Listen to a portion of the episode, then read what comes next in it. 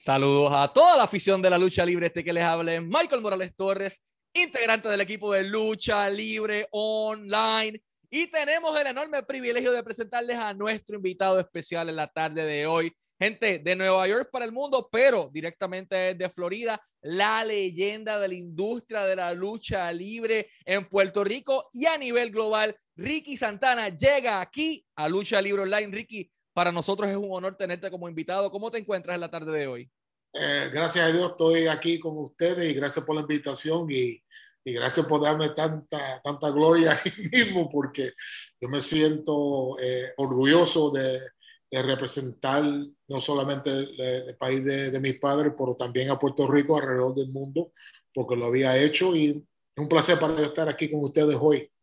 El placer y el honor es nuestro. Eh, y quería comenzar la entrevista preguntándole cómo nace la pasión de Ricky Santana por la industria de la lucha libre. Eh, pues eh, comenzó con mi papá. La primera vez que me llevó la lucha obviamente fue en Nueva York, que fuimos a, a Madison Square Garden cuando era jovencito. Y te, te voy a decir una cosa que era, fui a revisar la cartelera porque me recuerdo más o menos cuando era y esa cartelera había un joven luchador que estaba luchando esa noche en la cartelera. Yo creo que tú lo conoces, se llama Carlos Colón. Wow.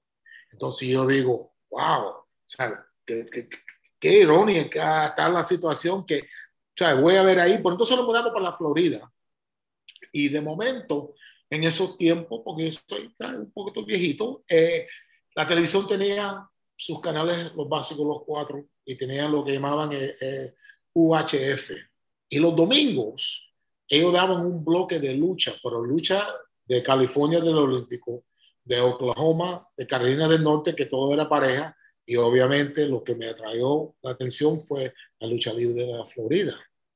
Entonces yo de pequeño la miraba y me entretené y tenía, cuando los muñecos esos de G.I. Joe eran más grandes, eran ¿sabes? bien amplios. Yo convertí los míos luchadores, hice un cuadrilátero con, con ligas y todo, y yo haciendo entrevistas, ahí comenzó pero escuchando la lucha me dijeron a mí, escuchaba que había Jack Briscoe, Danny Hodge, Masa Saito, todo esto que habían luchado, Bob Roop también, eh, estilo olímpico, la lucha libre amateur. Entonces yo dije, ah, pero yo tengo que hacer eso. Y obviamente en la junior y la high y para la universidad fui a luchar. y de ahí conocí gente que me llevaron a la escuela de Malinco y ahí seguí mi carrera. ¿Cómo fueron esos primeros entrenamientos con la leyenda, el gran Malenko? ¿Y qué recuerdas de esas primeras caídas dolorosas en el cuadrilátero? La repetición y la repetición y la repetición. Y sigue y sigue. Y yo quería hacer las movidas, ¿no? Regresa mañana, regresa mañana, regresa mañana.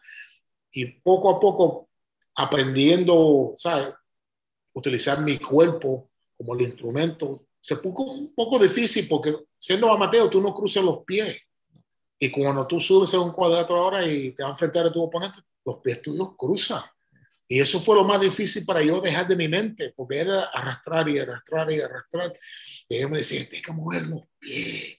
Digo, estoy intentando por 10 años luchando amateur, es un poco difícil tratar de quitarme esa, esa costumbre. No que era mala, pero era una costumbre. Y entonces, eh, cada carrera tiene un principio humilde. Y, me gustaría saber cómo fue esa primera lucha de Ricky Santana, que él sintió cuando salió por esa cortina, vio el lugar donde estaba y la gente se aplaudiendo, abuchando, estaban metidos en la lucha. ¿Quién era su oponente? ¿Qué recuerda de esa primera lucha? Eh, una de las primeras luchas comenzando, que era algo local, era con un muchacho que eh, era un veterano de muchos años, pero trabajó para la oficina de la Florida que se llamaba Steve Brody. Y yo salí ahí afuera y yo, obviamente nervioso, aquí estamos, aquí está la gente en el Sunrise Music Theater, yo me recuerdo, y, y, Jimmy Lennon, el famoso del Olympic, que yo vi, era el que anunció la, la, primera lucha, entonces yo estoy ahí, y me dan el primer detalle que era algo tan sencillo, y se me olvidó todo, me quedé mirando, wow. perdido, y él me dio una patadita ahí, y me aguantó, me dice, se te olvidó, ¿verdad? Digo, todo, todo. Pero en ese momento yo me hice una promesa que jamás me iba a olvidar un detalle, un final, un ángulo, nada. Y por eso creo que soy un fanático todavía hasta hoy, que miro todos los programas de lucha, porque miro la psicología de la lucha libre. No necesariamente la movida, porque yo no puedo hacer esa movida ni cuando era joven, pero sí te puedo llevar una historia que tú vas a ver algo que hoy en día es un poco diferente, que no se encuentra tanto en las historias que teníamos en nuestro tiempo. Eh, hay una historia bastante particular y es que antes de llegar a Puerto Rico, Ricky Santana luchó en el territorio independiente en Texas y en Estados Unidos. Pero específicamente en el año 1985, usted derrotó a un joven Shawn Michaels en Texas, en San Antonio, para coronarse en aquel momento dado campeón en parejas de esa empresa. ¿Qué recuerda de aquel muchachito verde que usted vio allí y usted tuvo que capitanear esa lucha? Eh, pues a, principio yo también en, ese sentido estaba comenzando y, el que me mandó para allá fue Jerry Briscoe, que me ayudó mucho y obviamente eh, Chavo Guerrero, eh, padre en paz descanse, él me puso en esa programación porque tenía una idea de lo que había luchado con California, que eran los Twin Devils, que eran, parecían igual y yo y Tony tenía el mismo, o sea, el mismo color de piel, las mismas facciones y hacemos el cambio. Pero yo me recuerdo que Shawn Michaels tenía ese talento.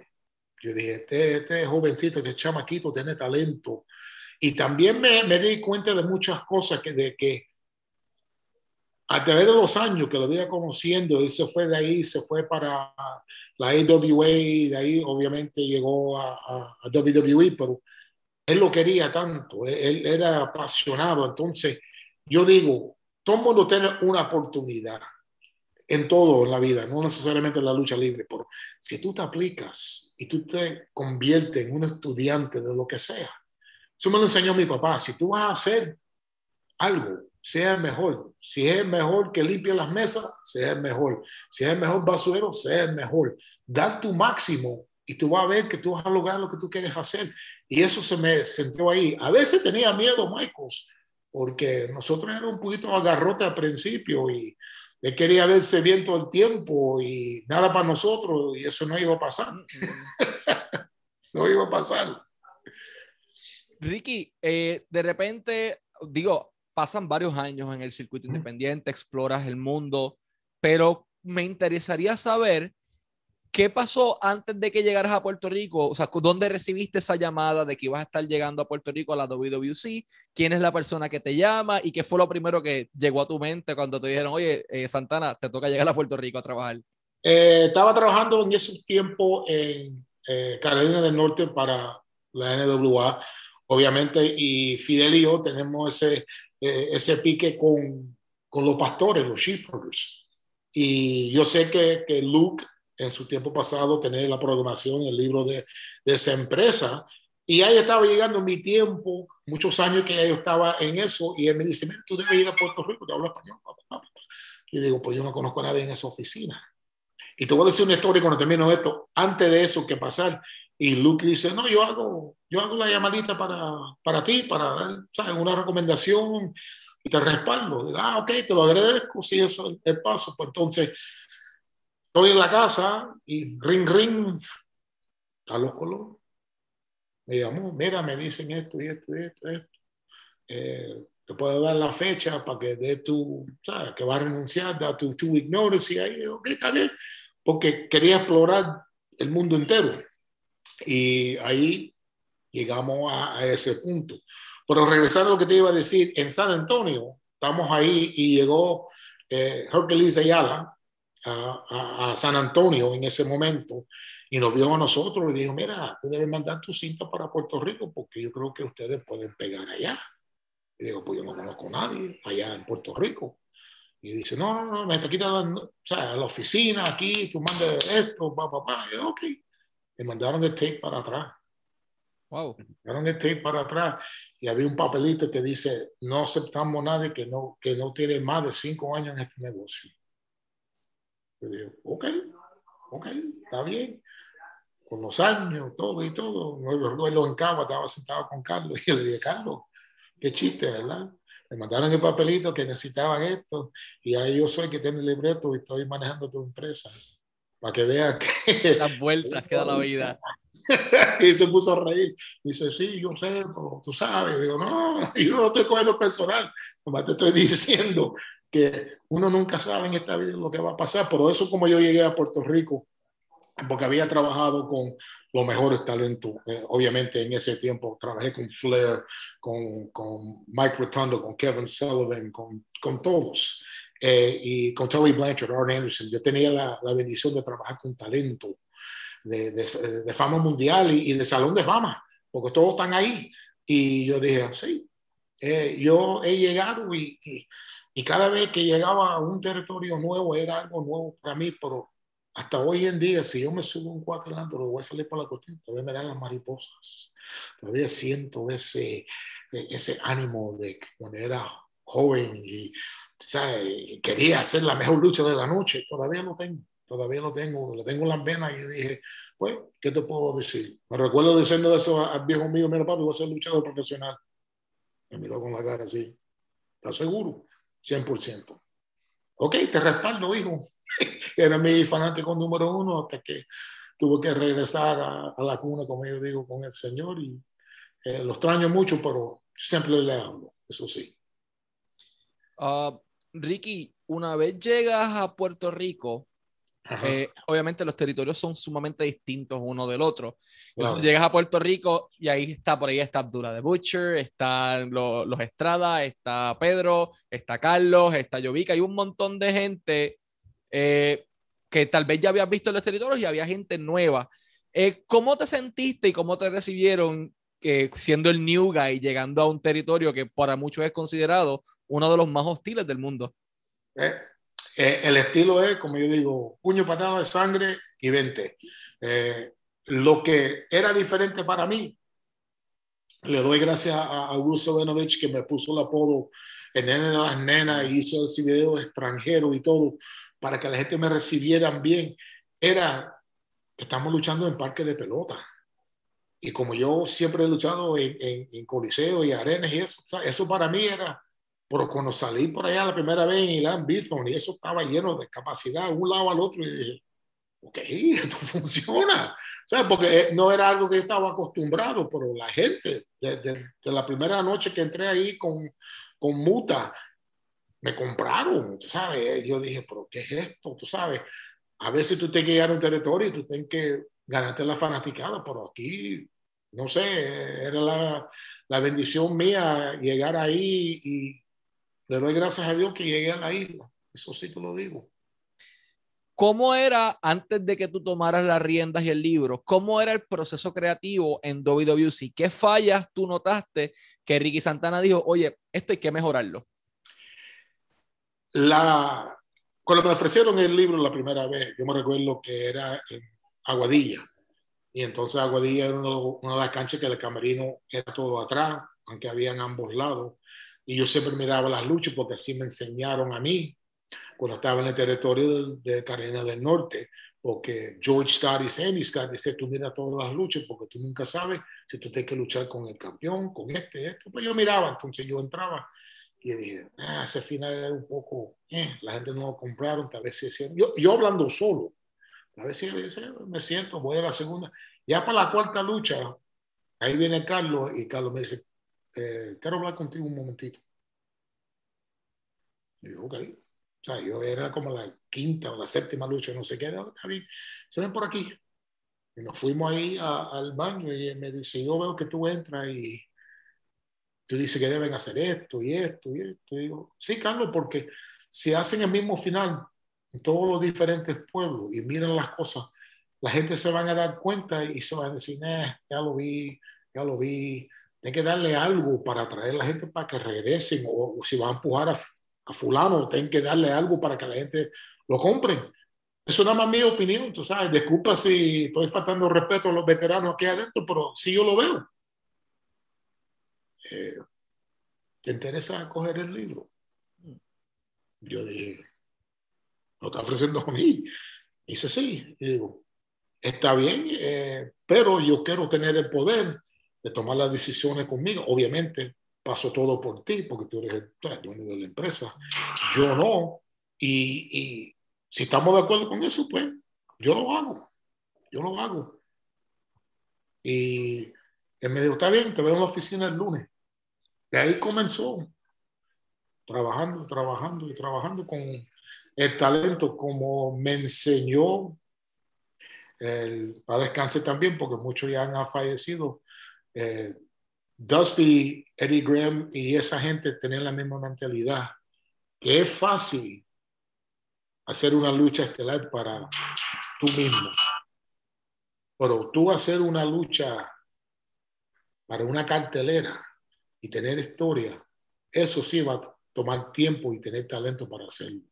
Y yo siempre quería que la primera lucha tenía su momento para levantar la gente, que la lucha que seguía el receso, algo interesante porque la gente van a coger su cervecita, empanadilla, popcorn, lo que sea, y necesita algo para levantar, para que cuando llegan al estelar ya están emocionados.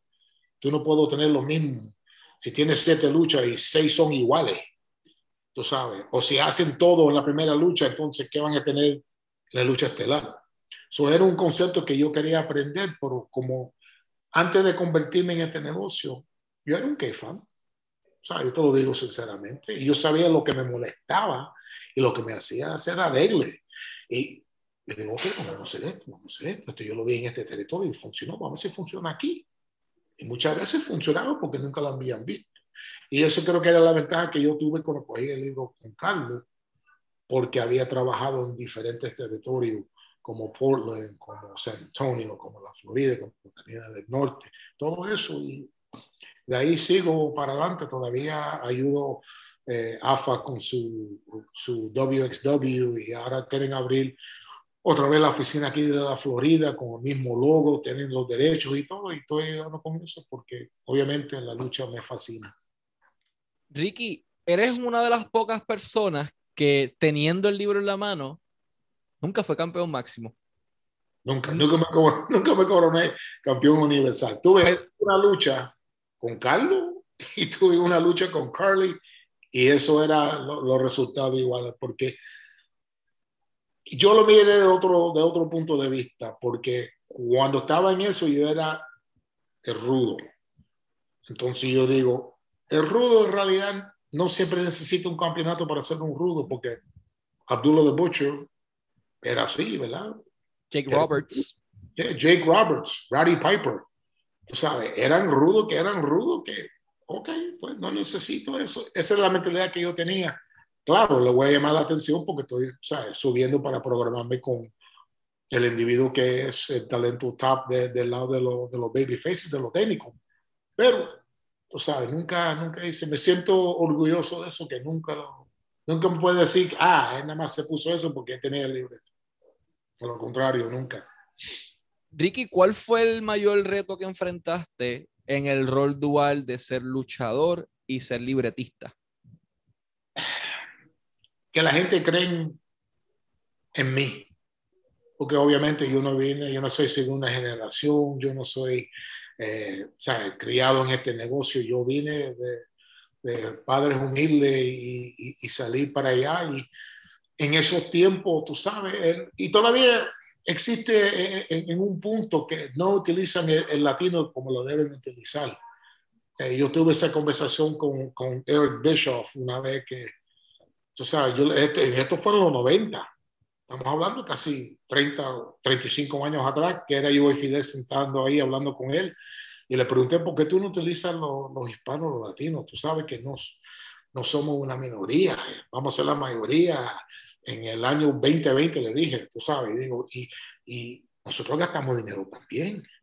Estamos ahí adentro. Entonces le dije, ¿tú sabes qué? Que en los 48 estados de Estados Unidos, en más de 25 de ellos, la idioma número uno que se habla en la casa es español.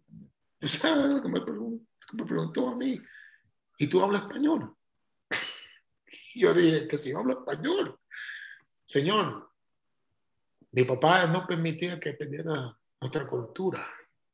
Somos como los orientales, los japoneses, los chinos, los coreanos. No perdemos nuestro idioma. ¿Por qué? Porque abuelita no habla inglés, abuelito no habla inglés. Y tú tienes que comunicarte con tus abuelos. Y digo, sí. Entonces ahí empezó la, la, la ola ahí que llegó todos los luchadores mexicanos que llegaron ahí a, a WCW. Y para colmo, cuando me convertí en agent, producer, productor de ellos mismos, ¿a quién le tocaba todos los cruiserweights? Este servidor. Será el grupo mío. Primer segmento del show, hágame esto y esto y esto, vamos, vamos a robar los ratings. Semana tras semana, esos primeros dos segmentos tenía uno de los highest ratings que tenía WCW en su tiempo cuando estaban en la guerra contra WWE. Eso para mí, ok, abrí la puerta, entraron y ahora lo estoy manejando. Dios es tan poderoso que le doy la gracia todos los días.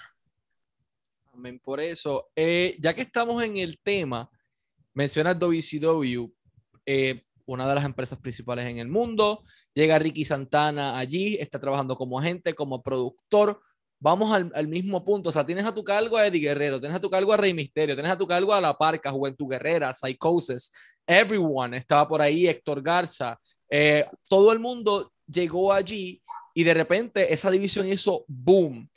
¿Cuán clave fue la figura de Ricky Santana detrás del escenario para el éxito de los luchadores latinos en Estados Unidos como lo conocemos hoy día? Eh, lo que me dio la ventaja es porque había luchado en México, conocía todos a ellos y conocía la familia de Guerrero Guerrero muy bien, desde el papá, todos los hermanos, todo eso. Eso yo creo que fue la ventaja que yo tuve en eso, que yo les podía hablar a ellos y se sentían ellos que yo era parte de ellos, que no era la oficina, era Ricky Santana, el ser humano, trabajando para la oficina, pero nos cuidaba a nosotros. Ricky, eh, el, el, trabajo de un agente es llevar las nuevas estrellas y construirlas para el futuro en la empresa. Uh -huh. Jugaste un rol sumamente importante en WCW. ¿Qué superestrellas Ricky Santana les dijo? Oye, llégale acá, que aquí hay trabajo y te vamos a poner, la, te vamos a poner por encima. Eh, eh, en, en, ese momento que estuvimos nosotros trabajando ahí mismo, había talentos que eran cruiserweights, como lo llamaban, que estaban comenzando a coger su espuma. Uno era Billy Kidman, el otro, mucha gente se lo olvida, que era AJ Styles. Yo vi a AJ Styles, él vino, hizo su tryout y todo, entonces yo hablé con, con John Laurinaitis, que era el encargado de, de, WCW en ese momento, y eso es lo que hice. Y le dije, mira, you, hay que mirar este, este joven porque yo creo que tiene mucho potencial. Y ahí seguí, pero también como Kid Romeo, también lo, lo utilicé cuando le derrotó a, a, Rey Misterio y la gente no lo podía, o sea, en la manera que se hicieron, la gente dijo, wow, esta división está subiendo como espuma. Y eso era algo que yo me sentí bien orgulloso de que podía llevar ese talento. Porque como productor, si el talento no cree en ti, no importa lo que tú escribas en un, en, en un libreto, una página, no, no, lo van a comprar. Y eso es algo que uno tiene que, tiene que saber hacer. Porque es como tener hijos. Tú, tú hablas a los hijos tuyos y si tienes dos o tres, tú hablas con uno de una manera, el otro con otro, para que todo entienda, aunque sea la misma pregunta. Y eso es lo que hice. So, eh, le doy gracias que, que tengo hijos para aprender esas cosas, pero cosas son eh, difíciles a veces, pero una, hay una manera de siempre lograrlo. Ricky, dando hacia atrás un poco en el tiempo, sales de la empresa del señor Carlos Colón después de mucho tiempo en ella uh -huh. y dándole los finales más exitosos de su era. ¿Por qué motivo Ricky Santana decide que es el momento de irse de WWC? Eh, la primera vez que, que, que salí de, de, de, ahí de la empresa, obviamente tenía tremenda oferta con WCW. Y yo dije, pues, no me quiero quemar aquí, quiero salir, porque yo nunca me quedaba en un territorio mucho tiempo, un año, un año y medio máximo, a veces ocho o nueve meses, porque no me quería quemar, porque quería regresar con, con más experiencia, obviamente, pero para que la gente no se aburre de ver la misma cosa semana tras semana. Y por eso me fui de ahí y logré llegar allá, me lesioné, tuve que recuperarme, de ahí pues tuve la oportunidad de ir a Japón a través de los Funks, eh, regresé a Puerto Rico por un rato, de ahí me fui otra vez, me fui para México. O sea, hice mi gira, o sea, tuve la oportunidad de luchar en Corea, en la India, en Sudáfrica, en Alemania. Y yo iba a aprovechar eso porque yo quería conocer todos los estilos. Y eso fue la meta mía desde el principio cuando comencé a luchar. Eh, llegas a WCW, pero después de WCW tienes otro rumbo en tu vida y llegas a lo que muchos consideran la meca de la industria de la lucha libre, que es WWF en aquel momento dado. Mm. ¿Cómo llega Ricky Santana a WWF? Y más allá de cómo llega, ¿por qué tomaste la decisión de llegar a la empresa cuando ya durante toda tu carrera sí habías tenido ofertas de ellos? Era el Monday Nitro que estaba en Pensacola y ahí llega la familia McMahon. Llega Steph, llega Shane, llega Vince, llega Briscoe, Pritchard, toda la gente de ellos. Y nos damos cuenta que ellos compraron la empresa. Y yo dije, ah, ¿y ahora qué? Pero le doy gracias a, a, Vince, que él se sentó con el talento que tenía WCW y negoció eh, diferentes contratos para la gente que quería. Y yo fui uno que obviamente me fui con ellos. Y eso para mí era de un nivel para otro, porque vamos a hablar claro, la máquina que tiene Vince ahí arriba es Too big. el monstruo. O sea, yo llegué ahí, la primera vez yo veo que están armando Monday Night Raw y todo, las luces y todo, en, en, en una cancha que a capacidad son 17, 18 mil personas, todos los lunes ahí, ahí, ahí, WrestleMania y todas esas cosas. Yo dije, esto es increíble. Pero aprendí mucho de la manera que es el mercadeo de la lucha libre, que no era nada más solamente la lucha libre. Él tiene de todo, tiene, ¿sabes? Su disquera, tiene su, para hacer películas, tiene para apariencia personal y todo. Es un negocio. Y sí, siempre ha sido un negocio, pero él me demostró a mí que tú no te puedes quedar cómodo Tú siempre tienes que estar inventando y lograr para llegar más y más, porque la gente necesita algo nuevo. Y eso es lo que me llamó la atención tanto con, con Vince y, y, el producto que es WWE. Trabajando para la empresa, también tuviste el rol de agente y de productor de igual manera. Eh, Eric Alexander fue una de las personas que nos cuenta que Ricky Santana fue una de las personas que lo ayudó a tener su oportunidad en la empresa. Pero al igual que Eric, muchas personas entraron allí gracias a Ricky Santana. ¿Qué nombres eh, podrías decir que descubriste o ayudaste a impulsar para que llegaran a la WWE? Eh, comunicaciones con Alberto de Río. comunicaciones con el el, el Naomi, que yo conseguí ese talento. El, cambiaron la, la, la, la, máscara de, de, cuando me senté a través de la, conferencia de prensa y, estoy tratando de recordarme el nombre del, del o sea, conozco su nombre, pero no el nombre del, personaje que era la máscara que se fue tan bien. Carístico, místico. Eh, sí, era místico por el nombre que utilizó en...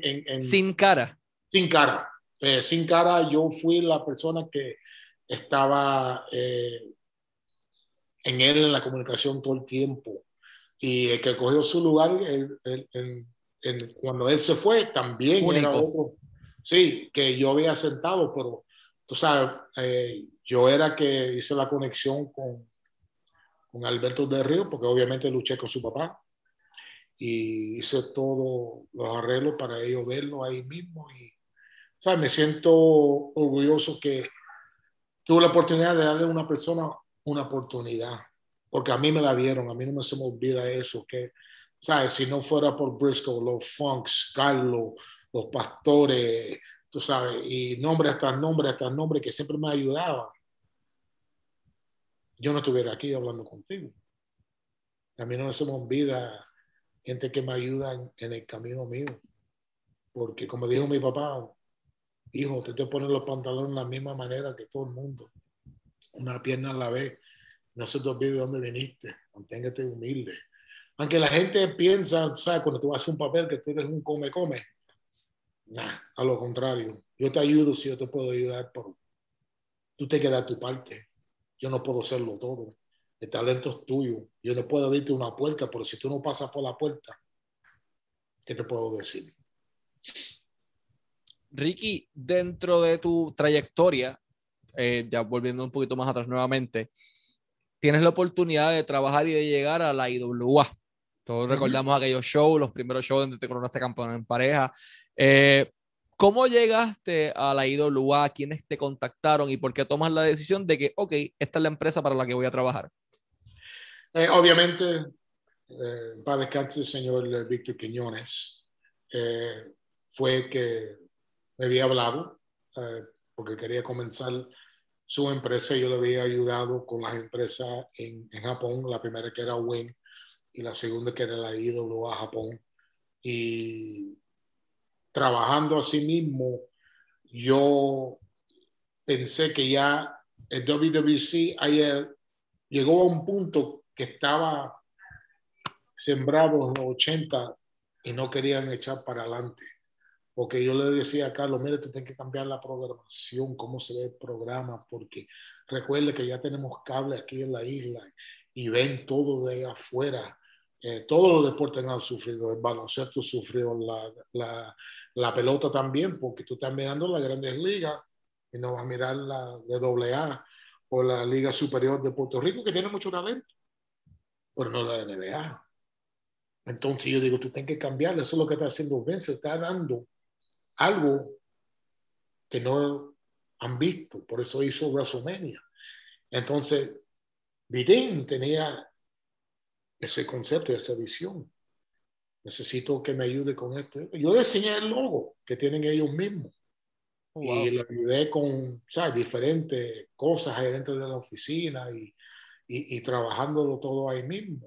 Y era una oportunidad para yo aplicar lo que yo había aprendido en ese momento, aunque todavía no había llegado a WCW ni WWE, que ¿sabes? aprendí mucho más, pero tenía suficiente para comenzar la, la empresa con ellos y tenía, tenía talento, obviamente, Sabio, Miguelito, Castillo, yo, Gao Guinness, tú sabes, eh, talento tenía. Eso no era el problema, era el mercadeo que sabía Vitín, porque lo había sido por Capital Sports por muchos años. Eso era la ventaja que teníamos nosotros. ¿Cuáles eran las principales diferencias de trabajar con Carlos Illovica versus Víctor Quiñones y Sabio Vega? Eh, era una cosa de que más accesibilidad en cualquier momento, a cualquier hora, tú te puedes encontrar con, con Vitín y Sabio. Y yo creo si tú estás comenzando una empresa, tú tienes que estar disponible. Y yo siempre digo, es que se acostumbra, se queda atrás. Porque tú siempre estás, tienes que estar moviendo. Mira, todos los impresionados de este mundo, sea cualquier producto, no descansan porque quieren lograr. Y eso es lo que tenía Vitín en, mente. Él quería lograr aquí en la isla, porque me lo había mencionado muchas veces en Japón, que quiero comenzar una empresa y quiero hacer esto y esto. Digo, Vitín, que, espera, tú tienes conexiones con talento alrededor del mundo, utilízalo. Y la preocupación de él fue, ¿y si fallo? Pues esto es el negocio, tú puedes llegar a un territorio y no pegar y fallaste y tienes que ir. Pero yo no creo que vas a fallar porque yo no creo que tú lo vas a permitir fallar. Tú vas a hacer lo que tú necesitas hacer para eh, lograr lo que tu sueño es tener una empresa en Puerto Rico. Eso es lo que hicieron. Los felicito porque tremendas casas estaban. Y despertaron también al consejo porque se dieron cuenta de lo que había. Y competencia siempre es buena porque ahí te hace trabajar más. Ricky, ¿cómo terminaste también con el libro de la IWA en tus manos? Porque parece que ese era tu destino siempre. Llegabas a un territorio, la gente veía, ok, este es bueno, toma el libro. Y fuiste exitoso haciendo lo que hiciste por muchos años, pero ¿quién te dio el libro de, de, IWA? Eso fue Vitín que me había hablado, que creo que no era solamente yo, era obviamente Vitín, yo y, y, Sabio, que nos sentábamos ahí a hablar sobre diferentes historias y todo. Entonces llegó el momento de que yo tenía que operarme y hice el ángulo para irme para la casa. Y en eso en la casa recibí una llamada para irme para el WCW. Yo dije, ok, yo dije, oh, me van a llamar. Pero me dijeron, no, no es para luchar, es para ser productor y agente de, talento y sí, trabajar con creatividad. digo, mejor. y yo dije, ¿cuándo comienzo? Y eso fue, creo que era un jueves, un viernes. Me dice, te mando pasaje mañana, sale para Denver lunes. Y ahí yo me fui. Le dije, lo siento mucho, te dejé ahí, pero el ángulo se terminó con Shane, se quedó con Havana y yo me fui con WCW y me fui. Una de esas cosas que uno dice, pues, cuando tocan la puerta, yo no contesto, ¿quién es? Yo abro, ¿qué quieres? Pues yo abrí la puerta y me dijeron, necesitamos. Ok, pues ahí fui y no me arrepiento, en realidad no me arrepiento. ¿Qué recuerdas de aquel camerino de WCW? He tenido la oportunidad de hablar con Vince Russo, con Eric Bischoff, con varias personas DDP dentro de la misma empresa que tienen versiones muy distintas de lo que allí se encontraba. Russo decía el camerino estaba dividido. Eric Bischoff decía habían demasiadas estrellas con problemas de ego. DDP decía éramos todos los guys. We were all guys. So, entonces tú le escuchas cosas diferentes de cada uno. ¿Qué vio Ricky Santana por primera vez cuando llegó allí en WCW? Eh, los boys siempre van a ser los boys. Eh, siempre demasiado talento, van a tener egos. Van a estar divididos porque hay gente que son de Russo, hay gente que son de Bishop. Siempre va a ser así mismo. No era nada diferente. Lo único que era en un nivel más grande. ¿Por qué? Porque había mucho dinero que estaba envuelto con todo ese talento de arriba y yo comenzando, no había contrato. Claro. Si tú metías gente en los asientos, tú cobrabas, si era la primera tres luchas, esto es lo que tú ibas a cobrar, la de tres del medio y lo de arriba, era eso. Tú tenías que hacer tu trabajo. Porque si no, tú te morías de hambre. ¿Sabes? Tú quieres ser, como yo digo, tú quieres ser un baller, tú tienes que tener dólar. Y eso es tú jalando gente para verte lo vas a traer. Entonces tú puedes reclamar lo tuyo porque estás jalando el dinero.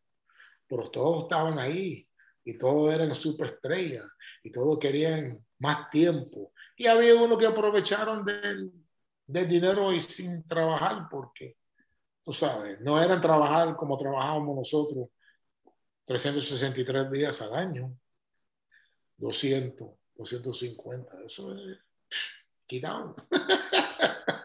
Pero sí, eso era así mismo. Entonces, dentro, obviamente, la, la gente de creativo, pues hay gente que tenía sus favoritos, que iban a empujar por su lado. Habían otros que, que no, que si estamos esto aquí mismo, no, que esto aquí. Lo mío eran los cruisers. So, sí, yo también era culpable de, de cuidar a, a, los muchachos míos, porque yo lo adopté todo, todos eran así para mí. ¿Tuviste algún problema en WCW con algún talento que no estaba conforme con un final o con algún talento que pensaba esto no va a funcionar y funcionó? En, realidad no, porque como te digo, yo tenía todos los cruisers y yo le dejaba hacer todas sus movidas. Yo nada más le preguntaba a ellos, mira, dime lo que van a hacer en cuestión de movida. Número uno, para que la cámara no lo pierda, porque yo no quiero que tú hagas esta movida, perderlo por gusto y nadie la ve. Eso es número uno. Número dos, Quiero saber cómo están llegando al momento culminante, porque esto es lo que yo necesito aquí mismo para llegar aquí. Dame lo tuyo y si necesitas sal y pimienta, yo lo voy a echar. Y nos vamos a poner de acuerdo. No lo quiero muy salado ni lo quiero muy picante, lo quiero para que la gente lo coma. Y ahí vamos, y ahí solo. O sea, la comunicación es muy importante cuando tú eres un agente trabajando con tu talento. O sea, tienes que saber cómo expresarte con el talento para que ellos ven el punto, porque Vuelvo, repito, no todo el mundo ve el vaso mitad de lleno o mitad de vacío. Yo lo veo, si está a mitad, es completo, porque la primera parte es aire y la parte de abajo es líquido. Eso está lleno completo, pero no todo el mundo ve el mundo de esa manera. Y es algo, pero nunca tuve ningún problema con ningún talento. A veces te preguntaban, ¿y, y dónde vamos con esto? Eh, mira, vamos con esto, con esto, con esto, con esto, pero tú sabes que todo puede cambiar de aquí a tres, cuatro semanas, pero esta es la idea que tenemos aquí, aquí, aquí, aquí. Por eso estamos haciendo esto y esto y esto y esto. Y puede cambiar, y si cambio, yo te voy a avisar, mira, están cambiando la dirección de todo lo que van a hacer, y pum, pum. Ya, este, esa es parte del negocio. Si tú llevas años en este negocio, ya tú sabes cómo, cómo funciona. Yendo entonces al otro cambio en tu vida que llegas a WWF, ¿cómo fue tu relación con Vince McMahon trabajando con él de la mano tantos años? Eh, Vince es un hombre de negocio. Él te da la bola, tú corres, si te cae la bola, lo siento mucho, alguien la recoge y sigue corriendo. Hay algo ahí que mucha gente no sabe, estamos en el meeting de producción y es cuando Vince quería introducir el Kiss My Ass Club. Y le estaba hablando, pum, pum, pum, que lo iban a hacer con Regal. Entonces terminó el meeting y yo le dije, Vince, ¿te puedo hacer una pregunta? O, dice, sí, ¿cómo no? Digo, tú sabes, tú dijiste que te iba a hacer así mismo y iba a poner el, el, el, trasero así mismo para que te lo besara. Y me dice, sí, digo, una sugerencia. Cuando lo vas a hacer, que tienes los pantalones así mismo y te va, dice, ah, no, no, no, perdona, me equivoqué, mala mía. Y ahí tú bajas tus pantalones para que te, de verdad te besen el fundillo. Y ese quedó mirando como, ah, no lo pensé de esa manera, pero lo voy a tomar en consideración, me interesa. Ok, nada más una sugerencia, me fui, porque era nuevo. O sea, yo no era Pat Patterson, ni Briscoe, ni Lance, ni nada era nuevo para estar. Y ese meeting de producción de Vince tiene 70, 80 personas sentados ahí mismo, de camarógrafo, de gente, de todo, todo, todos están ahí. Y cuando veo que lo hace de arriba, ah, logré algo con Vince. Sí, pero tú sabes, yo lo miré ahí mismo, él me miró como decirme, tuvo huevo. pero es un hombre de, de, de, negocio, un hombre apasionado. Hasta hoy en día todavía sigue igual, es siempre, siempre, siempre pensando en el futuro. No está conforme a lo que está pasando ahora mismo. ¿Cuáles eran las luchas o cuáles fueron las luchas en WWE o WWF que más te gustó trabajar en la producción o en las historias que más te gustó trabajar? Eh, en WCW la, la que me, me, llamó la atención más para mí entre los cruiserweights es cuando le pusimos el campeonato a, Kid Romeo, cuando Rey hizo el, el Asai Moonsault y, y Romeo lo agarró a sí mismo de momento, boom, nadie lo esperaba. Y ahí estaba la gente como, ¡oh! o sea, uno, como yo le digo, oh shit moment, tú sabes, de que coño, ¿cómo iba a pasar eso? Y llegando ahí mismo, eso, eso te da satisfecho porque la gente no lo, no, lo esperaba. Y cuando estás haciendo un libreto, tú quieres dar algo que la gente no espera para dejarlo hablar. Y si están hablando, están interesados. Eso fue WCW. En WWE era una cosa que todo el talento tenía algo especial para mí trabajando. Eh, no había ninguna lucha en específico que yo digo, ah, esto era así mismo porque esto llegó. Pero lo, lo, que era para mí uno de los momentos era que era Albert y Scotty Tuhari trabajando. Y yo le dije a, Albert, mira, tú sabes, tú debes de, de bailar con Scotty. Y él me miró como, ah, no, no, no creo, tú sabes esto, digo confía esto, esto y esto y esto, No lo quiso hacer. Se puso Rakishi con Scotty Tuhari. ¿Y qué pasó? Empezó a bailar y cómo pegó Rakishi. Con ese bailecito de con los lentes y todo.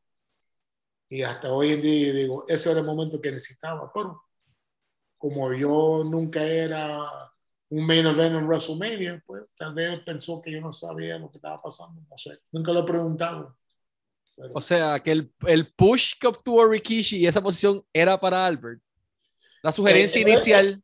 originalmente era Albert y, y Scotty Tuhati, porque eran dos diferentes estilos, obviamente en apariencia y también como luchaban. Y obviamente sacaron a Albert y pusieron a Rakishi. Y Rakishi comenzó a bailar porque obviamente Scotty Tuhari decía Worm. Y la gente le gustaba. Entonces, cuando le pusieron los, lentes y empezó a bailar, la gente lo compró y Rakishi era un luchador serio. Tú sabes, trabajaba duro y lleva muchos años la familia. Obviamente, todos los somanos saben trabajar. Y si él lo podía hacer y lo pegó, hasta con sus propios hijos, muchos años después, más de 20 años atrás, ellos le ríen los tres bailando. Date cuenta que a veces uno, por las razones que, ¿sabes? Como yo digo, olvídate del ego. Tú quieres estar en este negocio, hay que hacer cosas que, que siguen para, para adelante para tú mejorar y atraer la gente. Sí, hay que reinventarse. ¿Y dónde está Rikishi ahora? Salón de Fama. Hall of Fame.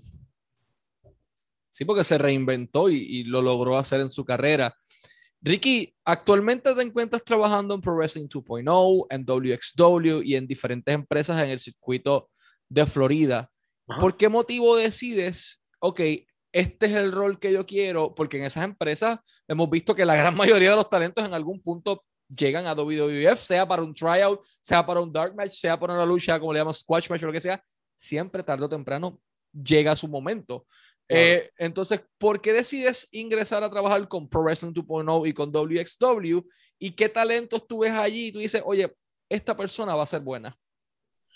Eh, como yo comencé en este circo aquí independiente en la Florida, antes de yo, obviamente, llegar a lo que yo hice en mi carrera, yo me recuerdo cuando ya yo comencé cogiendo los pasos, los mismos veteranos me enseñaron algo a mí y yo lo, predico cuando estoy hablando con el talento. Yo le digo, los veteranos en mi tiempo te decían, oye, jovencito, mira, esto es lo que vi, intenta esto y esto y a ver cómo te sale. Y lo que yo hacía era, el día siguiente, lo hacía. Y el veterano dice, qué bueno, sabe seguir dirección. Sigue por el paso, sigue por el paso, sigue por el paso. Este conoce a este que tiene el libro en este territorio. Mira, utiliza a este chamaquito porque tiene potencial. Sabe escuchar, puede ser algo importante. Y así comenzó. Por eso yo regreso y yo le digo eso a los juventud. Mira, yo te voy a decir una cosa. Yo comencé mi carrera haciendo jobs para WWF. Cuando yo me fui, yo era un productor. Todo se puede lograr. Hay gente que esperan años para tener una oportunidad y lo logran. Tú nada más sigues y te aplicas que tu tiempo va a venir. Porque no quiero que tú te rindes y digas, ah, me salgo de este negocio. Entonces está mirando Monday Night Raw, NXT o ROH o AW, lo que sea, y dice, ah, yo podía hacer eso, yo tenía que hacer eso. No, porque te fuiste. Cuando tú te vas a retirar y salir de este negocio, estés seguro que eso es lo que tú quieres hacer. Ahora, independientemente, hay bastante talento que existe aquí en la Florida, que son uno, uno que yo, porque trabajo también con, ayudo a, a veces a, a, Pablo Márquez, que tiene su, su CCW, CCW. exacto ahí abajo, y Chacha Charlie. Yo lo vi y digo, ay, trabajé un show para Pablo, y yo dije, neta, tú tienes un gimmick. Si no lo pones ridículo, ¿sabes? Y sabes trabajarlo y eres serio cuando te quita el equipaje, pues, puedes lograr. Hay otro que, un, un cubano también, Romeo. Que Quevedo. sí, Romeo es un tremendo talento, es grande, se mueve como si fuera un cruiserweight, tiene bastante talento. ¿Sabes? Yo miro talento de diferentes maneras. Lo que hacen en el ring, cómo son en el micrófono y cómo siguen dirección. Porque en WWE, si tú no sigues dirección, ahí te va, porque ese es el monstruo. Tú tienes que saber, saber los pasos. Si tú sigues los pasos, pues está bien, pero si tú te pones a, a, llorar y criticar todo el tiempo, te vas a quedar en tu casa. Esa es mi opinión. Pero tú sabes, es una de, de las cosas que yo digo. Tienes la oportunidad, utilízalo. No dejes que se te pase por el lado. Porque si no fuera que esa persona me presenta a Malenko, Malenko me presenta a otra persona que conocía a Sandy Scott, que me mandaron para allá con Rusty Brooks, con Joe Murdo, Jim Young y Corporal Kirchner, que se convirtió en una estrella. Cuando llegó ahí era R.T. Reynolds. Era el grupo de la Florida. Y ahí trabajamos todo y todo logramos. Pero eso es lo que yo miro cuando estoy mirando talento aquí. Y yo tengo que dar para atrás porque el negocio me da tanta alegría y, y, y tanto satisfecho que tengo que dar para atrás. O sea, uno tiene que, que y dar las cosas. Uno no puede todo para mí, todo para mí, todo para mí. Yo no veo la vida de esta manera. Yo ayudo a todo el mundo. Aunque quieren ayuda, pues yo te ayudo. Si no quieres, pues ok. También me lo puedo decir. No me vas a ofender. Como le digo, ya yo he llegado a esa plataforma. Ya tengo la camiseta, ya tengo la, la gorrita, ya yo tengo todo eso. Yo no lo necesito. Ya yo he llegado a mi punto de que, ok, ya es tiempo, papi. ya es tiempo.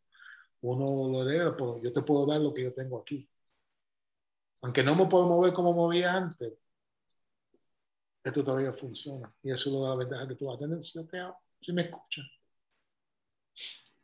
Viendo el producto de WWC ha cambiado drásticamente desde cuando tú estabas a lo que es ahora.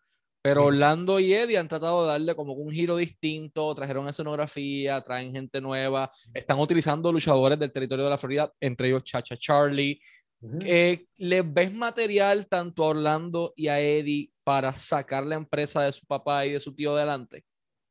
Claro que sí. ¿Y tú sabes por qué? Porque trabajaron dónde? WWE. ¿Sabio trabajó dónde? WWE. Vieron la máquina, vieron el monstruo en cuestión de negocio y mercadeo, cambiaron el look, si te nota, todo se parece a lo que está apareciendo ahora mismo, sea AEW, sea... Se parece a NXT más o menos lo que están haciendo. Ah, sí, porque ellos están ahí, porque obviamente yo lo veo, o sea, lo he visto en los shows que he trabajado aquí con, con, con CCW. Y hablando ahí, y, y Eri me está hablando, me dice, mira, ya cuando todo comienza otra vez, te interesaba llegar para ayudarme en algunas cosas de backstage. Y digo, claro que sí, como tú, te vi a ti crecer en este negocio, ¿cómo me va a ayudar a ti que tu papá me dé una oportunidad? Sí, si me necesita y si no, pues me puede llamar, me va a hacer una pregunta y yo te contesto, porque para ellos, para mí son mi familia. Y yo digo, si tú te aplicas todo lo que tú aprendiste afuera, tú la puedes subir. Y eso es lo que yo, yo quisiera, porque ese es el último territorio el último. Ya no existe ninguno, porque eso era parte de la NWA, Puerto Rico. So, para mí es algo sentimental. Y ahí me recibió esa isla, como le digo a la gente en diferentes entrevistas, porque gente me dice, ah, pues tú eres, tú eres boricua. Digo, no, soy cubano. No, no, pues tú suenas boricua. Digo, sí. Muchos años trabajando para allá. Como decía mi mamá, para descanse, mami, tengo la sangre cubana, pero el corazón es boricua. Se te olvide que todavía estoy aquí. Ya, pero ni siquiera habla así, chico, Pipo, ¿qué te pasa? Digo, no, mami, pues, pues tú sabes, pues tu madre, chico. Entonces se pone a reír. Se ponía a reír, ¿no? Pero en mi mente todavía está aquí. Ricky, eh, para nosotros ha sido un verdadero honor tenerte como nuestro invitado acá en Lucha Libre Online. Muchas gracias por compartir tu sabiduría con el público. ¿Qué mensaje final pudieras enviarle a toda la fanaticada para que continúen consumiendo el producto de la industria de la lucha libre, sea la empresa que les guste, Pro Wrestling 2.0, WXW, CCW, WWC, WA, WWE, la empresa que sea. Que siguen llegando y apoyando tu compañía favorita, tu luchador favorito, porque al final del día, si no es por la fanaticada, nadie, ninguna empresa, ningún sitio existiera. Y eso lo tenemos que siguiendo generación a generación, como me llevó mi papá a la primera lucha. Y yo he llevado a mis hijas a las luchas. Y voy a llevar, hasta he llevado a mis nietos a la lucha. Sigue esa tradición. Es como cualquier otro deporte, sea la pelota, fútbol, sea lo que sea. Sigue, respalde, aunque sea local, respalde, porque esa persona que tú ves ahora mismo puede ser una estrella en el futuro, aquí a 10 años, de aquí a 3 años, aquí a 15, una leyenda. Y tú lo ves, ah, yo me recuerdo cuando él estaba luchando aquí en una canchita pequeña. Dale respaldo a talento porque los sacrificios que hace un luchador por el amor de este negocio no se puede comparar manejar, manejar, manejar y la casa está mala y no cobras, por lo que cobraste nada más cubre los gastos y tú lo vas otra vez, la segunda fin de semana, la tercera y la quinta y sigue, sigue, sigue. Eso significa que tú amas el deporte y tú estás para el viaje largo. Y por eso digo, hay que respaldar los talentos locales como las estrellas que ven ahora mismo. Porque todos comenzamos en un momento para lograr donde están ahora mismo. Y te agradezco por su tiempo. Eh, ¿Sabes? Eh, yo no soy mucho de, de, de darte chisme de, de, cosas que pasan atrás. Yo hablo eh, lo que yo siento que es la realidad, mi amor para la lucha. Eso es todo. Y eternamente agradecido con usted, señor Santana, por esta oportunidad para nosotros y para la afición de Lucha Libre Online. Ha sido un verdadero honor. Siempre deseándole el mayor de los éxitos, tanto en su carrera profesional como en su vida personal, con su familia y con todo en su vida. Siempre mucho éxito y muchas gracias por su tiempo. Gracias y sigan pendientes a Lucha Libre Online para más información. Este fueron Michael Morales Torres y Ricky Santana para Lucha Libre Online, la marca número uno de Pro Wrestling y Combat Sports en español.